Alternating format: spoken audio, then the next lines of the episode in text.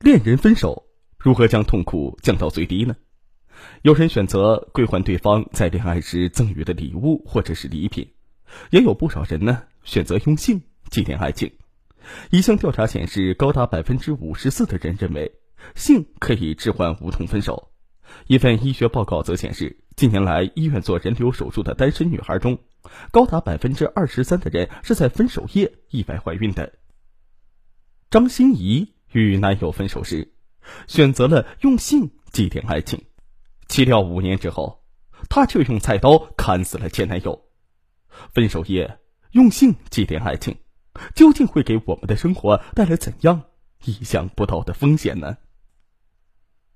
曾经，张欣怡和刘忠俊是江苏科技大学校园里一对甜蜜的学生情侣。然而，二零一二年五月毕业前夕。张欣怡的父母希望她回江苏海安老家工作，刘忠俊的父母呢，则在河北邯郸老家为他找了一份工作，两人互不让步，僵持不下，冲突四起。这晚，刘忠俊在张欣怡的宿舍楼下等他，想与他在沟通工作事宜。他等到晚上九点多钟，才见一个男子开着一辆奔驰车送张欣怡回来。待奔驰车离去之后。刘忠俊迅速的闪到张欣怡的面前，质问她那个男子是谁。张欣怡解释说呢，是好姐妹的男朋友，顺路送她回学校。本就为工作心烦气躁的刘忠俊竟脱口而出：“还没分手呢，你就背叛了感情。”张欣怡没有好气的说：“既然你认为我背叛了感情，那咱们就分手吧。”分手就分手，两人竟真的不再联系，各自忙着毕业前的收拾。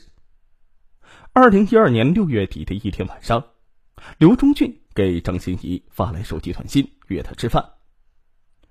我明天就要回邯郸了，想与你道个别。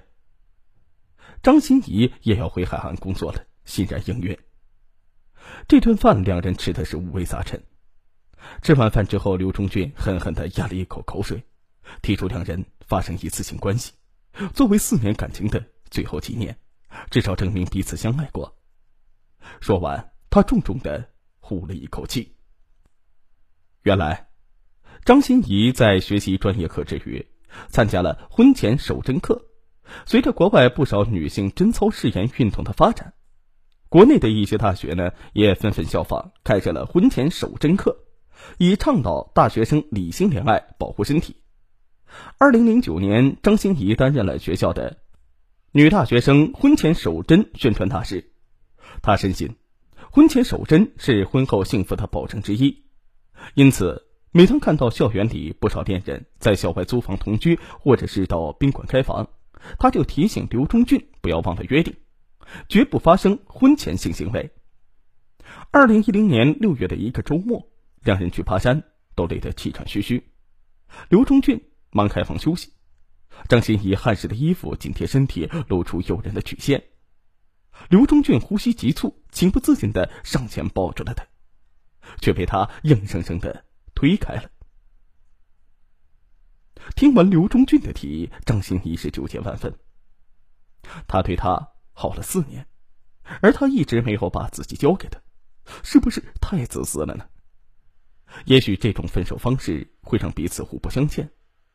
经过一番挣扎，那夜张欣怡随刘忠俊走进了宾馆。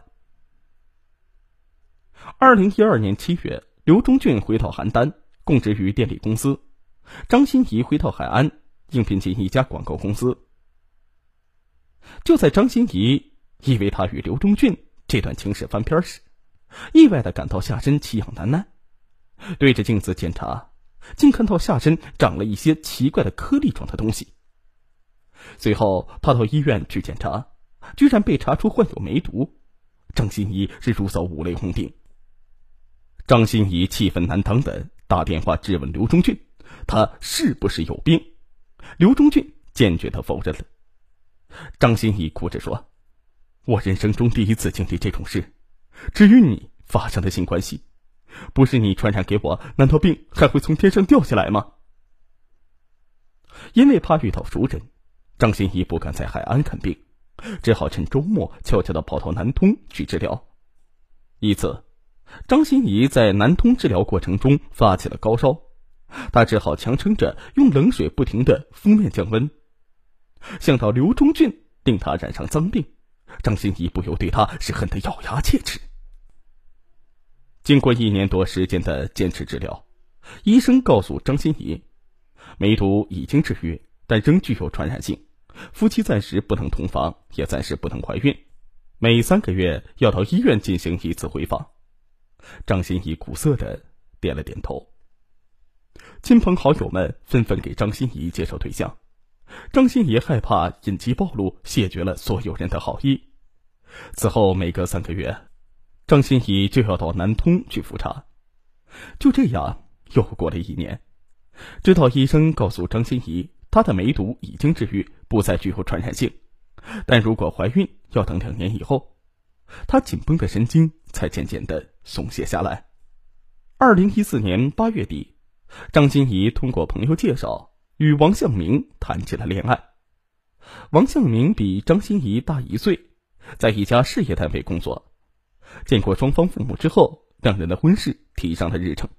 没想到这时啊，却出了岔子。这天，张欣怡上街购物时遇到了流动献血车。向来有爱心的她呢，没有多想就挽起衣袖去献血。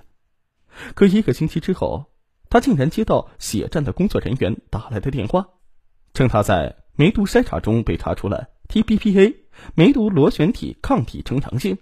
这说明了她曾得过梅毒，虽然已经治愈，但是根据国家法律规定，这类情况呢，终身不能献血。张欣怡顿感天旋地转，医生不是告诉他，梅毒已经治愈了吗？为什么体内还有梅毒的标志呢？当天下午，张欣怡从公司请假之后，火速赶到了南通，向主治医生求助。医生告诉他，从医学的角度上来说呢，判断梅毒是否治愈，主要看 RP2 的低度。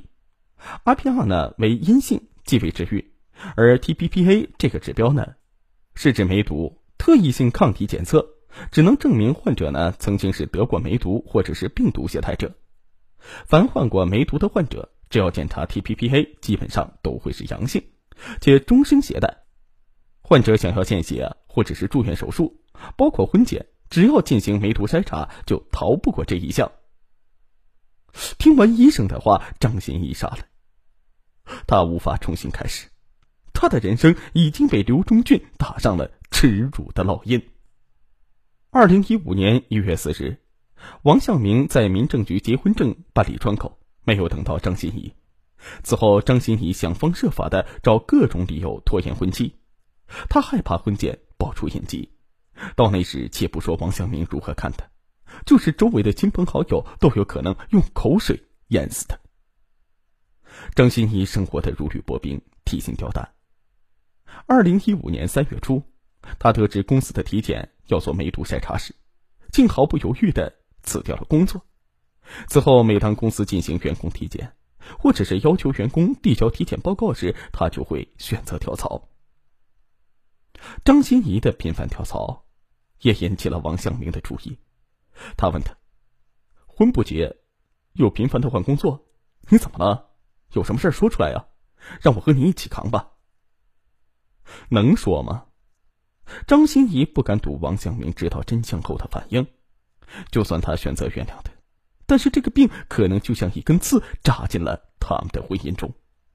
于是，张欣怡选择了继续隐瞒。